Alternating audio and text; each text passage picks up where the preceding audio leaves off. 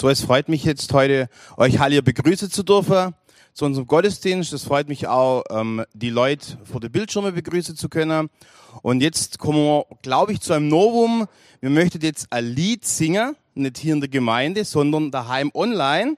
Und die musikalische Begleitung kommt von hier. Ja, vielen Dank. Ich möchte jetzt noch zunächst noch beten. Herr Jesus, hab Dank dafür, dass man sich hier versammeln dürfen, ja, dass die Möglichkeit einfach nur besteht. Ja, hab Dank, dass du uns durch die Zeit, die jetzt einfach da ist, uns durchtragen möchtest. Ja, dass du uns Mut, Kraft schenken möchtest, auch dein Wort weiterhin zu verkündigen. Ja, dass wir einfach die Möglichkeit haben, das auch online zu tun. Das ist ein großes Geschenk, dass das heute noch möglich ist. Ja, segne alle unsere Brüder, alle unsere Schwestern, segne einfach die ganze Gemeinde und hilf uns einfach, die Zeit durchzustehen. Amen.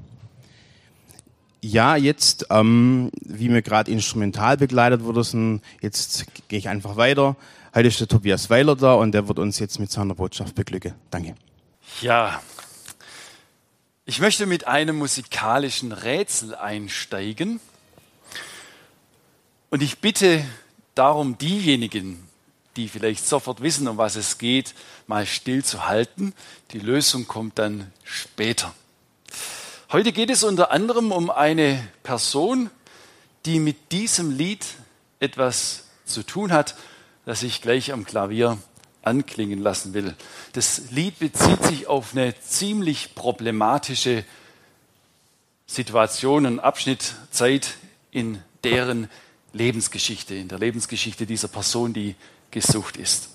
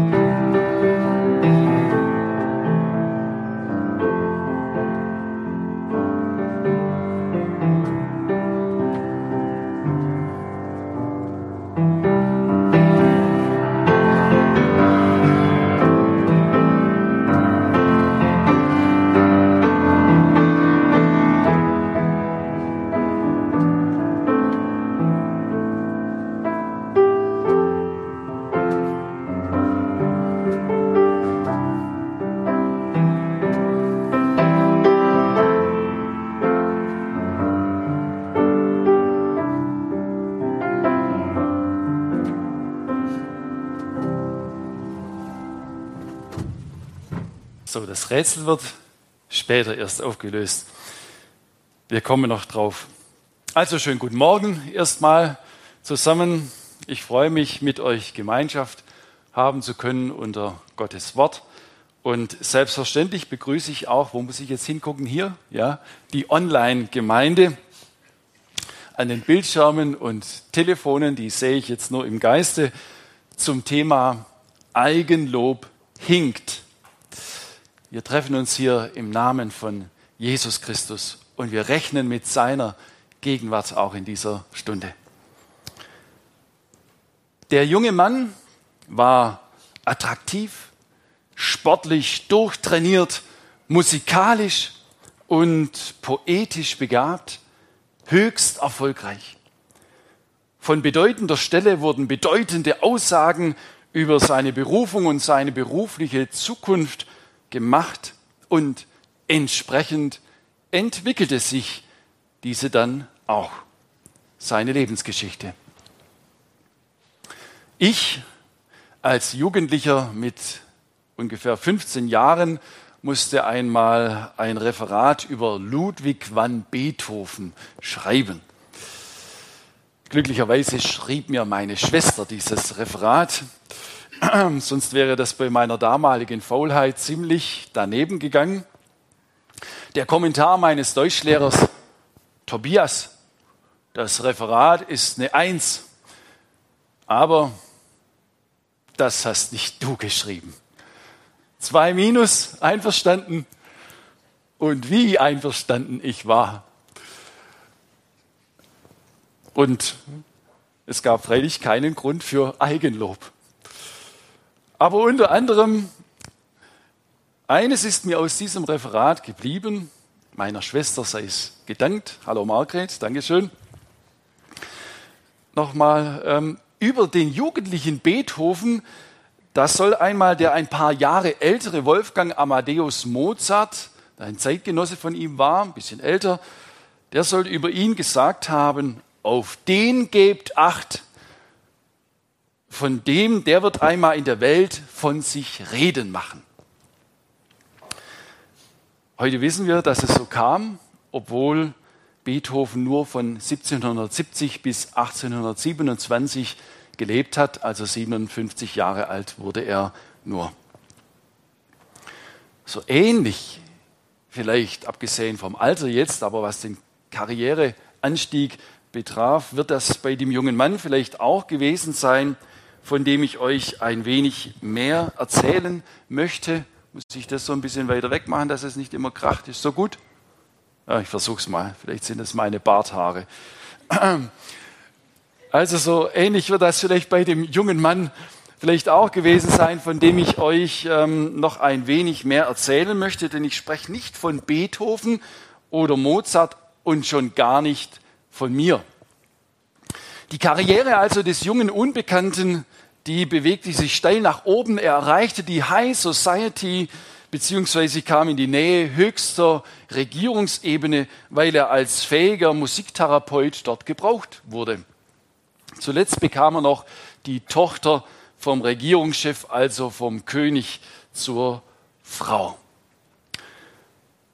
Doch als dass die Bewunderung und die Verehrung des Volkes ein hohes Maß erreicht hatte, da schlug die Wohlgesonnenheit seines Schwiegervaters plötzlich um in Neid und Hass.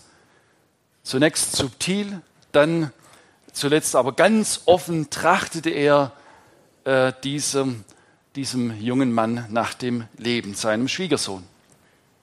Der Druck auf diesen jungen Mann, der nahm immer mehr zu und am Ende suchte er einfach einen Ausweg.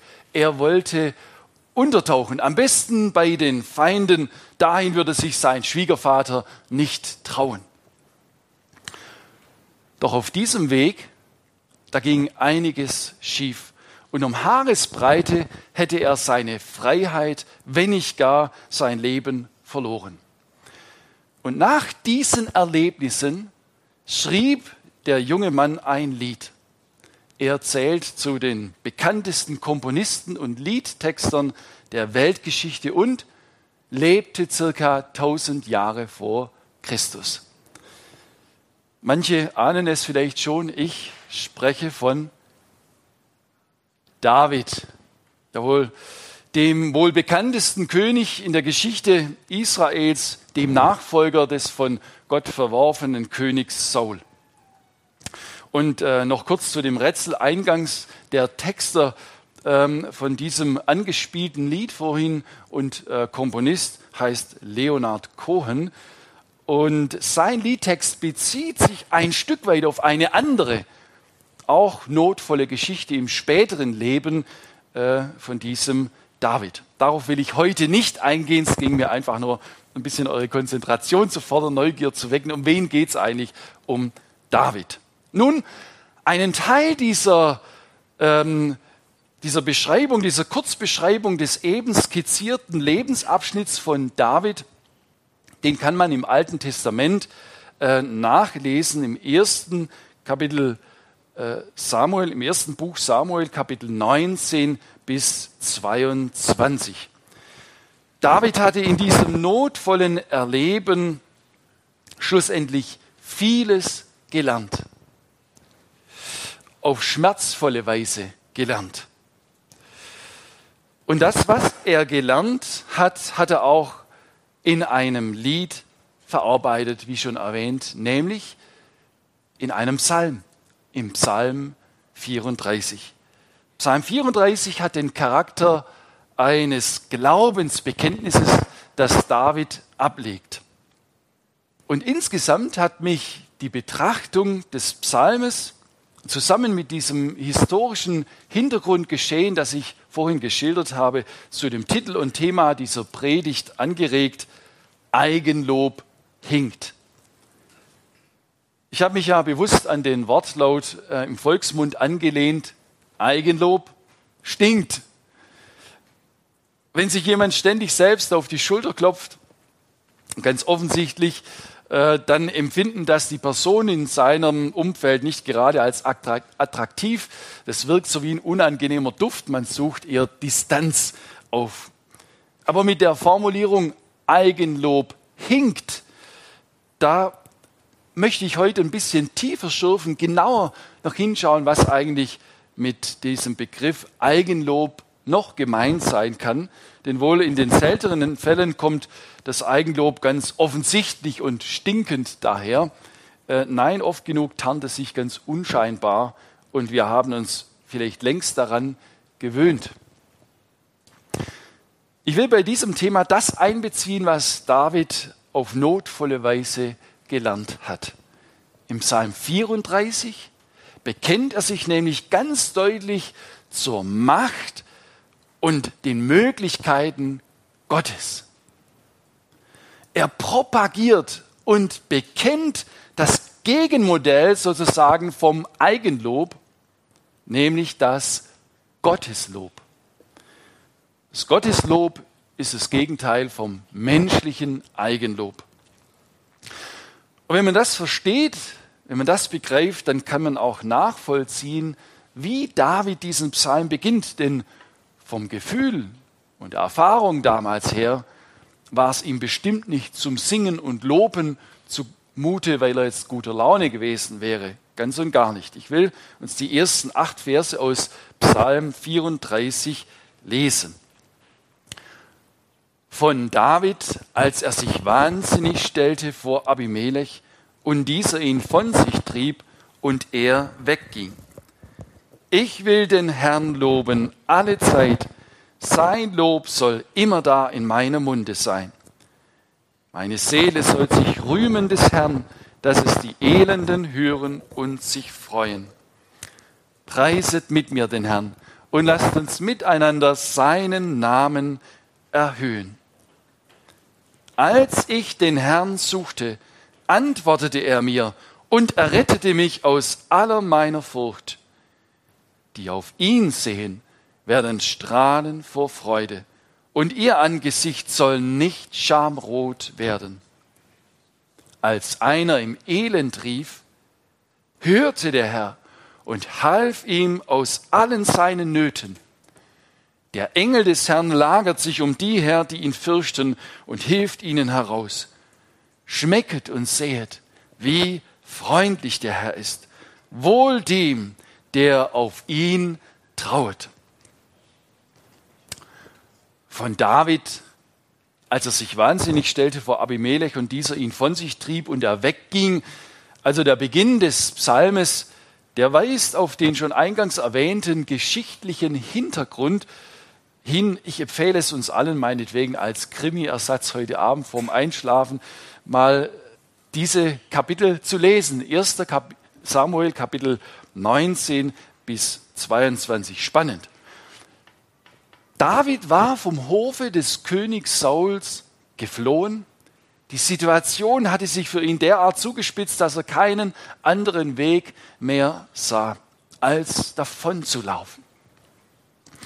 Was David dann unternahm, war meines Erachtens strategisch klug, es war menschlich logisch und nachvollziehbar aber man ließ nichts davon, dass er bei Gott Rat gesucht oder nach dem richtigen Weg und Verhalten gefragt hätte. Nach Kapitel 22 ist mir aufgefallen, im ersten Samuel-Buch, da können wir lesen, dass David in späteren Situationen es anders gemacht hatte. Und da erlebte er Gottes Wegweisung ganz konkret auch seine Hilfe. Aber im Geschehen um Psalm 34 war es so, dass David bei dem Versuch, bei den Feinden unterzutauchen, enttarnt wurde. Und plötzlich war sein Leben in sehr großer Gefahr. Und da stellte er sich in höchster Not wahnsinnig, wie Vers 1 kurz erinnert. Und auch in Vers 6 und 7 klingt das nochmal an. Das Schauspiel gelang und er wurde als scheinbar Geisteskranker davon gejagt. Das war aber nicht die einzige Folge eines selbstgewählten Weges, denn in 1 Samuel Kapitel 22 liest man am Ende, dass dieser Weg die Lynchung fast der gesamten Priesterschaft Israels verursacht hatte. Das alles, diese große Not muss ihn ins Gebet getrieben haben, den David. Er hat Gott gesucht und nicht nur einen Ausweg, wie er in Vers 4 zum Ausdruck bringt. Als ich den Herrn suchte, antwortete er mir, rettete mich aus aller meiner Furcht. Also Psalm 34 gründet auf der Erfahrung Davids, was daraus werden kann, wenn man auf eigene Klugheit setzt, wenn man sozusagen den menschlichen Verstand für absolut setzt. Und diese Herzenshaltung beschreibt ein Prinzip, das biblisch betrachtet nicht unter Gottes Segen stehen kann. Ich erkläre später noch, warum. Aber es liegt uns allen menschlicherweise oft sehr nahe. Ich kann David gut verstehen in seinem Handeln. Ich ertappe mich oft dabei, dass ich zuerst die Lösung für ein Problem suche. Und wenn ich da nicht weiterkomme und Kopfweh kriege oder eine Sache gegen die Wand gefahren habe, dann fällt es mir ein, mich an Gott zu wenden. Dieser beschriebene Sachverhalt jedenfalls hat viel mit der Feststellung zu tun, Eigenlob hinkt. In Sprüche 3, Vers 5, da lesen wir, verlass dich auf den Herrn von ganzem Herzen und verlass dich nicht auf deinen Verstand, sondern gedenke an ihn in allen deinen Wegen. So wird er dich recht führen. Ich will fragen, ist das auch unser Bekenntnis, dass wir nicht uns selbst zum Maß aller Dinge machen, sondern uns auf den allmächtigen Gott verlassen, uns abhängig erkennen. Diesen Gott, der sich uns in Jesus Christus offenbart hat dass wir uns dazu bekennen, Gott, ich brauche dich. Ich will nicht ohne dich leben, nicht ohne dich durch den Alltag gehen, nicht ohne dich und das, was dein Wort, die Bibel über diese Welt oder meine Lebenssituation sagt, nachdenken. Nicht ohne dich dieses Leben und wie es funktioniert beschreiben wollen nicht ohne dich über andere Menschen nachdenken wollen. Ich brauche dich, wie die Luft zum Atmen, wie der Fisch das Wasser, wie die Motorsäge das Benzin. Ich verstehe und bekenne, du bist der Schöpfer. Ich bin dein Geschöpf. Du musst mir erklären, wie das Leben funktioniert. Und du hast mich zur Gemeinschaft mit dir erschaffen. Und darum ist jeder Lebensansatz, der zum Ausdruck bringt, dass ein Mensch dich nicht brauchen würde, um Mensch sein zu können, eine Lüge, ein Betrug, ein Selbstbetrug. Ist das unser Bekenntnis, unsere Erkenntnis und auch unser Bekenntnis. Wir merken, dass es hier um ganz grundsätzliche Prinzipien geht. Das Prinzip der Gottlosigkeit beherrscht den Menschen durchweg von seiner Geburt an. Als Nachkomme unserer ersten Eltern, die sich von Gott beim Sündenfall getrennt haben. Durch den Glauben aber an Jesus Christus kann jeder Mensch wieder in die Gottesgemeinschaft zurückkommen. Wir müssen verstehen, dass Jesus Christus mit seinem Leiden und Sterben dafür die Brücke geschaffen hat. Er hat die Brücke geschlagen über diesen Abgrund der Sünde, die uns Menschen von Gott trennt. Er hat am Kreuz die Schuld einer ganzen Menschheit und Menschheitsgeschichte bezahlt und gesühnt, damit er uns die Möglichkeit schaffen konnte, zurück in die Gemeinschaft mit Gott zu kommen. Jeder ist eingeladen. Jeder, der Jesus im Gebet anspricht und ihn um Vergebung der Schuld und um Rettung bittet, der wird von ihm gerettet. Das verspricht die Bibel schwarz auf weiß, das verspricht Jesus selbst. Jesus, er ist auferstanden von den Toten, deshalb hört er uns, deshalb können wir mit ihm reden. Er lebt, er ist der Ewige. Und er hat versprochen, niemanden wegzuschicken, der zu ihm kommt. Also mit diesem Schritt, den die Bibel Bekehrung nennt, Umkehr vom bisherigen, vom gottlosen und von Gott getrennten Lebensweg, mit diesem Schritt beginnt ein neues Leben als Christ. Aber nun spreche ich auch zu Menschen, die diesen Schritt bereits getan haben. David lebte zwar zu alttestamentlicher Zeit, aber er lebte mit seinem Gott, dem Gott Abrahams, Isaaks und Jakobs, dem, dem Gott Israels, der mit diesem Volk Israel Geschichte gemacht hat, von denen wir lesen können. David lebte mit diesem Gott in einem vertrauensvollen Verhältnis. Als zum König gesalbter ruhte der Heilige Geist auf ihm. Und dennoch war es möglich, dass David sich in dieser Engführung seines Lebens auf seinen Verstand verließ und auf seine eigene Entscheidungsfähigkeit.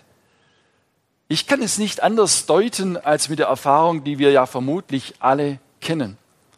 Wenn Gott in unserem Leben Dinge zulässt, die wir nicht verstehen, wenn er uns scheinbar irgendwie vergessen zu haben scheint, wenn unsere Wünsche nicht erfüllt werden, wenn der Druck von Arbeitskollegen oder anderen Mitmenschen oder sonst unangenehme Alltagssituationen nicht einfach von heute auf morgen verschwinden, ja vielleicht sogar, wenn wir lebensbedrohlich krank werden und wenn wir dann Gott und die Welt nicht mehr verstehen, dann stehen wir alle irgendwo in der Gefahr, Gott beiseite zu schieben und die Dinge selbst in die Hand zu nehmen, dann stehen wir in der Gefahr, vor allem eine Lösung zu suchen, anstatt den, der die Lösung in Person ist, nämlich Jesus Christus. Wie viel Erziehungsarbeit hat unser himmlischer Vater doch oft mit uns, bis wir in den konkreten Situationen unseres Lebens uns tatsächlich auf ihn verlassen.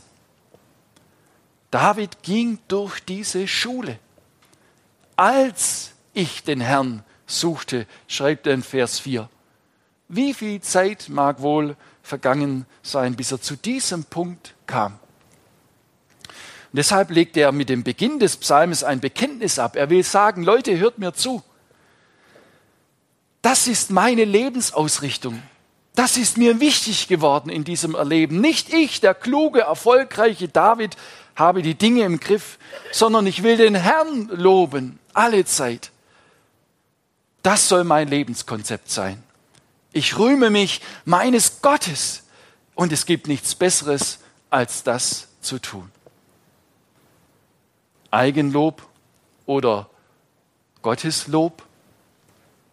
Ich will den Herrn loben, alle Zeit. Sein Lob soll immer da in meinem Munde sein. Nun ist es mir aber auch ein Anliegen, dass wir das Gotteslob nicht missverstehen.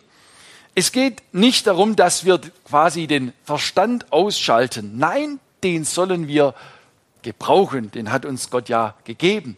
Aber wir sollen unser Denken ganz bewusst in die Gegenwart Gottes stellen, unter seine Autorität.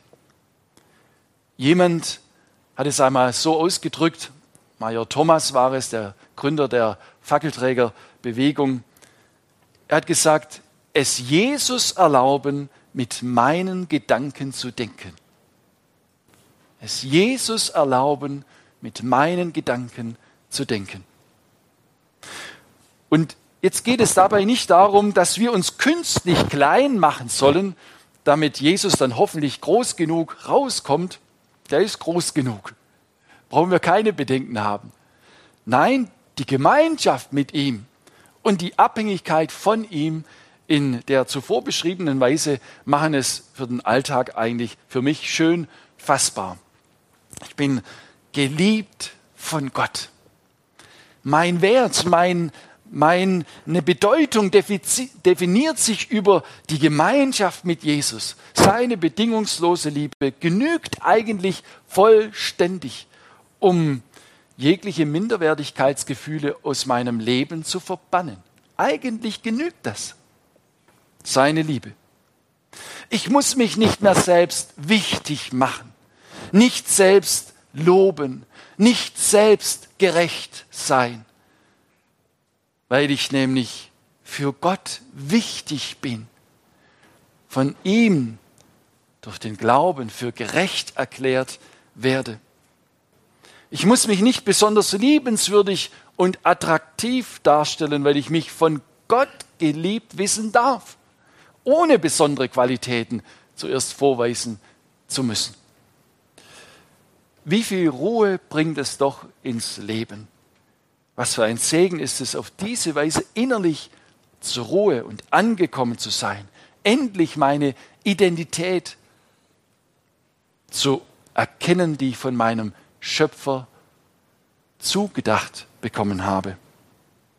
Zur Gemeinschaft mit Gott bestimmt zur Gemeinschaft mit ihm bestimmt, sich daran zu freuen, von ihm geliebt zu sein. Und nicht nur das, sondern zu uns seiner Möglichkeiten und seiner Stärke zu freuen. Beim Eigenlob, da wähnt sich der Mensch als alleiniger Macher, der dies oder jenes hinbekommen hat. Aber wenn der Mensch auf sich alleine gestellt ist, dann klopft andererseits sehr schnell auch das Gefühl der Überforderung an, dann wird es schnell stressig und nervig. Man könnte sagen, so kam mir der Gedanke, die Geschwister Hochmut und Kleinmut haben beide dieselbe Mutter, nämlich die Sünde. Geschwister Hochmut und Kleinmut haben beide dieselbe Mutter, nämlich die Sünde. Das meint diese grundsätzliche Fehlorientierung, wenn der Mensch sein Leben in Trennung von Gott definieren will. Und weil wir uns natürlich nicht gerne als die Überforderten sehen wollen, dann sind meistens die anderen schuld, wenn etwas nicht funktioniert oder wenn man nicht weiter weiß, äh, damit wir auf unserem kleinen, selbstgebauten Königsthron sitzen bleiben können. Und dann gibt es Probleme und Konflikte sind vorprogrammiert. Wir überfordern und belasten uns gegenseitig. Dann läuft das Leben nicht mehr rund, denn Eigenlob hinkt. Gotteslob oder Eigenlob? Ich will den Herrn loben. Nun gibt es aber auch ganz fromm getarnte Varianten von Eigenlob und wir haben es nötig, dass uns der Heilige Geist da im Alltag darauf hinweist, uns korrigiert, auf gefährliche Tendenzen und Motive in unserem Leben aufmerksam macht. Also wenn man da so am Klavier sitzt und sogar noch so singt wie ich heute Morgen, schon ähm, da steht dem einen oder anderen vielleicht die Frage vor Augen, ist das heute eine Ein-Mann-Show hier oder was? Muss der uns zeigen, wie schön er singen kann und Klavier spielen und predigen kann? Oder also die Möglichkeit wäre theoretisch gesehen vorhanden, mal ganz abgesehen davon, äh, wie man die Qualität tatsächlich zu bewerten hat. Manchmal erschrecke ich, wenn ich mich auf eine Aufnahme singen oder spielen höre oder beim Predigen ist ganz ähnlich. Aber egal wie es nun ist, ich predige jedenfalls nicht nur euch, sondern das alles gilt genauso auch mir. Und es ist zudem eine relativ einfache Angelegenheit, im Gottesdienst, im Lied Gott zu loben. Jemand hat aber einmal treffend meines Erachtens gesagt, du kannst am Sonntag nicht nachholen, was du unter der Woche an Lobpreis versäumt hast. Vielleicht gibt es manche Christen, denen ist der Lobpreis deshalb so wichtig, weil er sich gut anfühlt. Schöne Musik, irgendwie kann man entspannen und ist doch cool. Und wenn man vielleicht noch vorne steht und dann singt, wird man auch noch ein bisschen bewundert, bekommt Aufmerksamkeit bin doch jemand. All das wäre theoretisch möglich. Und solche Motive und Gedanken machen vor einem Christenherzen und vor einer Gemeinde nicht irgendwie selbstverständlich Halt. Man darf es aber auch, und das möchte ich jetzt auch betonen, nicht vorschnell anderen unterstellen. Das darf man auch nicht. Da steht jeder persönlich vor seinem Gott. Ich kann nicht in dein Herz hineinsehen und deine Motive beurteilen. Aber all das wäre bei mir und bei dir möglich. Und das wäre dann freilich die Pervertierung von Gottes Lob. Wie wird man davon frei? Indem man die Freude am echten Gotteslob entdeckt. So wie ich es vorhin beschrieben habe ungefähr. Jesus in die Augen schauen, egal bei Kritik oder Lob, sich ausschließlich von der Liebe Gottes her zu definieren in seinem Wert. Das gibt Halt für unsere wankenden Herzen. Und es macht zudem in gesunder Weise kritikfähig dass ich auch Kritik annehmen kann. So, ich habe heute schon das Stichwort Motorsäge genannt. Ist jemand aufgefallen? Mhm. Gut, ähm, hier ist sie.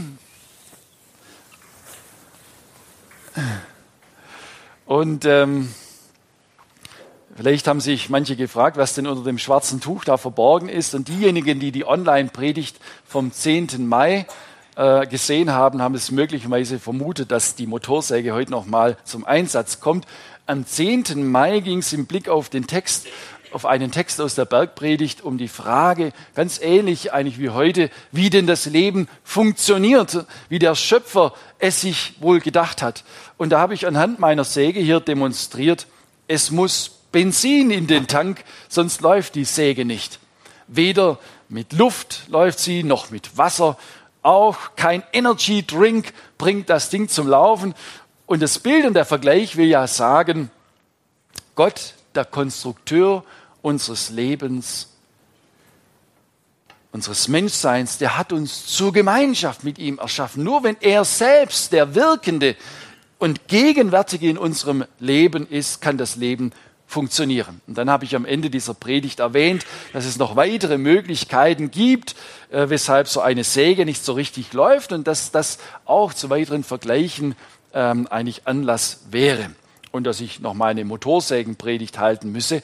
Und dann wurde ich verschiedentlich angesprochen, wann kommt jetzt endlich diese Motorsägenpredigt? Also gut, ich will das noch einlösen, dieses Versprechen. Und ähm, es gibt manche äh, Dinge an so einem Gerät, die sich auch mit diesem Eigenlob hinkt vergleichen lassen. Nun, bei einer meiner anderen Motorsägen, da hatte ich vor einiger Zeit ein Problem, Kolbenfresser. Ich habe die Säge ziemlich rangenommen, als ich mit einem Entrindungsanbaugerät äh, einige Fichtenstämme entrindet habe. Hohe Drehzahl, schneller, mehr, gib Gas und am Ende ging plötzlich gar nichts mehr. Ähm, ich möchte das vergleichen mit Christen, die sich zu wichtig nehmen. Sie wollen scheinbar in ganz christlicher Manier sich für den Herrn einsetzen. Ähm, und manche meinen vielleicht noch, äh, unser Gemeindename würde doch genau dieses Motto herausgeben. Gemeinde für Christus leisten für den Herrn. Schließlich hat er sich doch auch für uns eingesetzt, also müssen wir jetzt etwas zurückleisten. Das ist vielleicht eine der bestgetarnten Formen, Formen von Eigenlob. Es scheint nichts falsch daran sein zu können, wenn wir uns für den Herrn einsetzen und dabei womöglich ausbrennen. Dabei will Gemeinde für Christus nicht als Motto für immer mehr und immer schneller verstanden werden, sondern als Zuordnung. Wir gehören zu Jesus, sind eng mit ihm verbunden und dadurch ist er der Wirkende in unserem Leben. Das meint Christsein. Wenn zu wenig Öl im Benzingemisch da drin ist, in dem Kraftstoffgemisch, dann ist der Kolbenfresser schnell mal da. Und äh, wenn in einem Christenleben das Öl des Heiligen Geistes so wenig in Betracht gezogen wird, beziehungsweise wenn man Christsein als Leistungsprogramm sozusagen versteht, dann ist der Ofen bald mal aus und der Schaden groß. Dann ist der Schaden da. Aber es gibt noch andere Möglichkeiten, dass die Säge nicht läuft. Also wenn man die startet, da muss man bei dir hier den Choke betätigen. Äh, was passiert da? Das ist die sogenannte Luftklappe und die macht man zu, sodass die in die Brennkammer, in den Zylinder zunächst einmal relativ viel zerstäubter Kraftstoff und wenig Luft hineingeblasen wird. Äh, das macht man aber nur so lange, bis die erste Zündung erfolgt. Und äh, dann öffnet man diese Luftklappe, macht man den Joke wieder zurück. Und ich kann das auch nicht so gut erklären wie ein Kfz-Mechaniker, aber jetzt ist das Kraft-Luftstoff-Gemisch im richtigen Verhältnis und die Maschine kann im Dauerbetrieb laufen. Wenn man den Joke aber zu lange betätigt, ja, weil man vielleicht vergessen hat, den Ausschalter auf einzustellen hier, der, dann säuft die Maschine ab. So sagt man dazu. Zu viel Kraftstoff, zu wenig Luft. Ich dachte so, ich, bei diesem Satz denke ich auch an Christen, die zu wenig Luft bekommen. Das hat jetzt nichts mit Corona zu tun, sondern äh, vielleicht solche, die wollen super geistlich sein und vergraben sich mit ihrer Bibel in, ihrer, in ihrem Studierzimmer. Zu den Menschen gehen sie nicht mehr. Den Kontakt zu Nachbarn und zum Nächsten, wie die Bibel das so beschreibt, den finden sie nicht mehr. Sie sind ständig dabei, sich mit geistlichen Themen und Literatur zu beschäftigen, ins letzte theologische Dunkel Licht zu bringen und übersehen dabei, dass das Licht in die Dunkelheit der Gesellschaft soll. Also das ist vielleicht auch ein bisschen die Gefahr für uns Gemeindepastoren, aber nicht nur. Denn das Wort Gottes will Beine kriegen und durch dich in die Welt getragen werden. Wie hat Wilhelm Bunz das letzte Woche so schön in diesem, mit diesem alten Kinderlied erinnert? Jesus heißt uns leuchten mit hellem Schein. Je, äh, Christen sollen leuchten in der dunklen Welt, jedes an dem Plätzchen, wo äh, ihn Gott hinstellt. Das Eigenlob in diesem Fall wäre dann, dass es mir nur noch um Wissen und Erkenntnis geht. Und es mündet dann manchmal leider immer wieder auch im Besserwissen, dass man es noch besser wissen will als der andere. Im Lauf meines Christseins habe ich schon mehrere solche im Eigenlob verhaftete Christen erlebt. Äh, teilweise schreiben die dann recht lange Abhandlungen und versuchen mit einem Schwarzstreich die christliche Welt in Schwarz und Weiß zu unterteilen ähm, ist schon richtig, dass wir das Zeitgeschehen auch beobachten, kritisch. Aber wenn dich die Liebe des Heiligen Geistes nicht mehr zu den Menschen führt, dann hat dein Christsein seinen Sinn verfehlt. Eigenlob hinkt, auch das Frommgetarnte. Vielleicht ist das andere aber noch viel mehr verbreitet dass Menschen zu wenig, dass Christen zu wenig die Bibel lesen, die Gemeinschaft mit Jesus gar nicht mehr pflegen. Das kommt mir dann so vor, wie wir Männer das oft machen, bei einer Motorsäge oder anderen Geräten, auspacken und ausprobieren, los geht's, wird schon irgendwie funktionieren. Und da hat man nach den Schaden, weil man etwas Wichtiges nicht begriffen hat. Also die Betriebsanleitung ist schon wichtig, sie zu lesen, so auch äh, Gottes Wort zu lesen, betrachten, darüber nachzudenken. Und jetzt noch ein weiterer Gedanke. Es gibt noch eine weitere Möglichkeit, dass äh, man, dass diese Motorsäge nicht läuft oder nicht gut läuft. Die hier, das seht ihr ja, die sieht ziemlich verschmutzt aus, ne? mit der wurde halt gearbeitet. Das Entscheidende ist aber, dass das Innenleben sauber ist bei dieser Maschine. Und ähm, zu den regelmäßigen Reinigungsarbeiten an einer solchen Säge gehört der Luftfilter. Und der ist hier an der Stelle, ich kann es mal kurz zeigen. Ähm, hier kann man hier aufmachen. Ah, so. Und wenn ich hier aufmache, dann ähm, geht hier die Klappe auf und da kommt der Luftfilter raus. Ja? Der hier. Der gehört auch mal wieder sauber gemacht, aber ist noch einigermaßen sauber. Nur wenn dieser Luftfilter verdreckt ist, dann zieht die Maschine nicht mehr richtig durch. Und das äh, ist ein Problem. Und ein Problem, das sich oft erst schleichend einstellt. Ich habe ja gesagt, dass ich mit meiner anderen Säge mit einem Entrinder äh, arbeite. Da fliegen die Rindenschnipsel wie Geschosse durch die Luft. Es gibt viel Staub und Dreck. Und ähm, ja, und, und der Staub, der setzt dann eben auch den Luftfilter zu. Und manchmal hat es eine ganze Weile gebraucht bei mir, bis ich dachte, sag mal, irgendwie zieht die nicht mehr richtig durch. Habe ich nachgeguckt, total zugesetzt, der Luftfilter.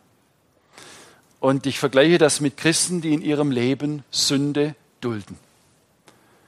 Die zum Beispiel andere verletzen und ähm, es nicht für nötig halten, sich zu entschuldigen. die nicht den Frieden mit dem anderen suchen. Der Heilige Geist hat sie garantiert schon zigmal darauf hingewiesen, dass sie das Gespräch suchen sollen und die Dinge ausräumen. Aber es scheint viel bequemer zu sein, seinen Stiefel weiterzuleben wie bisher. Dann verliert dieses Christsein seine Kraft. Es verliert seine Ausstrahlung und Überzeugungskraft. Und es kann sein, dass sich so eine Entwicklung in ganz traurige Richtung bewegt. Dass Menschen, die selbst nicht Christen sind und diese Person kennen, sagen, der will Christ sein? Ach du liebe Zeit, den solltest du mal im Alltag erleben. Das Gefährliche daran ist, dass dieser Prozess schleichend sein kann. Dass man die kleinen Dinge im Leben ignoriert. Naja, der Motor läuft doch noch. Man hält die Tradition aufrecht. Die Form stimmt doch noch. Das Problem ist noch nicht so groß, aber mit der Zeit, das sammelt sich immer mehr an. Bei meiner Motorsäge hat es eben immer auch mal wieder eine ganze Weile gebraucht, bis ich das gemerkt habe. Wie sieht es in deinem Leben aus, will ich fragen. Lässt du den Heiligen Geist regelmäßig dein Leben hineinleuchten, den Tag auch mal zurückblenden? Und wenn er dir mitten am Tag etwas zeigt, bringst du die Schuld sofort zu Jesus und lässt sie dir vergeben? Und wenn du diese Erfahrung kennst, dann kennst du auch das Bedürfnis, wo es nötig ist, zu Menschen zu gehen, denen du Unrecht getan hast. Das ist dann keine Pflicht mehr, sondern es, das wird zum Bedürfnis. Es lässt dir keine Ruhe mehr, denen du Unrecht getan hast, um dich zu entschuldigen. Und ansonsten ist dein Christsein gehemmt und blockiert durch das Eigenlob der Selbstgerechtigkeit. Und zum Schluss noch hier, ich habe ihn schon gezeigt, der Ein- und Ausschalter an der Motorsäge. Ähm, den will ich auch noch zu einem Vergleich heranziehen. Es kann sein, die Säge ist betankt, die Kette ist scharf, das wäre auch noch mal ein Thema gewesen, habe ich auch schon verkehrt rum drauf gemacht und dachte, warum ist die so stumpf? Oder sie war tatsächlich mal stumpf. Das wären alles auch noch Vergleiche, aber die Zeit läuft ja davon. Ähm, Jedenfalls, die Kette ist scharf, Kettenöl ist auch drin, aber das Ding will nicht anspringen. Choke betätigt, es läuft einfach nicht. Ähm, mir ist es tatsächlich schon passiert, dass ich eine ganze Weile gezogen habe, dann stelle ich fest, der, der Einschalter ist ja auf aus. Na, die kann ja gar nicht anspringen. Und das will ich mit Christen vergleichen, die eigentlich alles haben. Sie haben ihr Leben Jesus anvertraut Sie sind wiedergeboren, wie die Bibel das beschreibt, aber irgendwie scheint für sie Christsein eine ziemlich anstrengende Geschichte zu sein. Simon Hauser von der Schweizer GFC hat uns da mal einen Satz eingeprägt und als Motto und Gebet empfohlen. Ich kann nicht, aber du kannst, Jesus. Du kannst es heute mit mir tun. Dein Leben durch mich leben. Und ein Bibellehrer hat uns Bibelschülern das einfach mal mit, in, mit humorvollem Unterton gesagt, wir bräuchten die Erinnerung an die Tatsache so alle 30 Sekunden. Du kannst nicht, Christus kann. Der Schalter muss auf On stehen, damit der zündende Funke äh, kommt. Das der zündende Funke, der zündende Gedanke. Jesus kann. Setze auf Jesus und nicht auf eigene Kraft. Setze auf ihn. Rechne mit ihm, sagt die Bibel. Die Säge sägt nicht dadurch, dass du oft und schnell genug am Starterseil äh, ziehst, sondern dass der zündende Funke überspringt und all das, was der Heilige Geist in dir schon angelegt hat, zum praktischen Alltag wird. Damit bin ich jetzt am Ende angekommen. Vielleicht hast du ja beim einen oder anderen Beispiel gedacht, der Vergleich hinkt. Ich hoffe aber dennoch, dass du etwas Wesentliches aus diesem Gottesdienst in den Alltag mitnehmen kannst. Sei gesegnet. Amen. Ach, wollen die Kinder vielleicht noch hören, ob das Ding wirklich läuft? Ich weiß nicht. Ich höre in der Online-Gemeinde jedenfalls ein lautes Ja, ich will sie hören. Also Die läuft mit ähm, besonderem Kraftstoff. Da ist äh, Aerosole, brauchen wir nicht so viel Angst haben. Ne?